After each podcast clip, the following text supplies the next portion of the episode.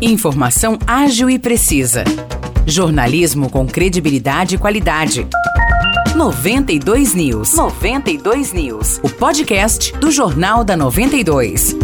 Olá pessoal, tá começando o último episódio dessa semana do podcast 92 News. Eu sou Maurício Projan, tô aqui de novo com Nicolas Santos. Fala Nicolas, tranquilo? Fala Maurício, oi pessoal, vamos aí para as notícias de São João e região nesta sexta-feira. E São João da Boa Vista promove amanhã mais uma edição do Mutirão A Cidade em Ação. Dessa vez o evento vai ser lá no Resedaço, no prédio do Centro de Referência de Assistência Social, o CRAS, do meio-dia até às seis da tarde. É isso, Nicolas, e nesse mutirão vão ser oferecidos diversos serviços como, por exemplo, orientações sobre programas sociais, emissão de carteira de trabalho, cadastro em cursos de qualificação, registro geral de animais com microchipagem, entre outros. Todos os departamentos da prefeitura estarão presentes. Falando agora de Vargem Grande do Sul, um homem foi multado em 5 mil reais por receptação e por manter aves em cativeiro sem autorização. Esse caso aconteceu na última quarta-feira e ao todo foram apreendidos nove pássaros. Pois é, Nicolas, foram recolhidos um coleirinho papa-capim, seis trinca-ferro, um canário da terra e um tico-tico. Três desses pássaros foram devolvidos ao proprietário que tem autorização para o cuidado. Um outro pássaro foi encaminhado para uma ONG e o restante foi devolvido para a natureza. E atenção motorista de São João da Boa Vista, um recado importante para você. No domingo, das 5 da manhã até o meio-dia, a Praça Coronel Joaquim José vai estar interditada totalmente. Isso porque vai ocorrer o Corre São João, que é um evento de corrida em que os atletas percorrerão as ruas centrais da cidade. Além da interdição da Praça Joaquim José, haverá sinalizações também com cones em diversas ruas centrais, mas sem interdição total. Mas é importante ter atenção porque pode haver lentidão no trânsito enquanto os atletas estiverem passando. E fechando a edição de hoje, em Aguaí acontece nesse final de semana o quarto encontro de carros antigos. Vai ser no sábado e no domingo. Esse encontro vai acontecer lá no Parque Interlagos a partir do meio-dia. O evento conta com praça de alimentação, food trucks e apresentações musicais de oito bandas. A expectativa é que cerca de 600 veículos estejam expostos. A organização do evento pede a doação de 3 litros de leite que serão revertidos para entidades assistenciais. Por hoje é isso, pessoal. Para conferir mais detalhes das notícias, você já sabe, é só ir lá no nosso Facebook 92FM São João e escutar o nosso jornal na íntegra. Um excelente final de semana a todos e até a próxima. Obrigado, Maurice. Valeu, Nicolas. Bom final de semana para você e para todos e até a próxima.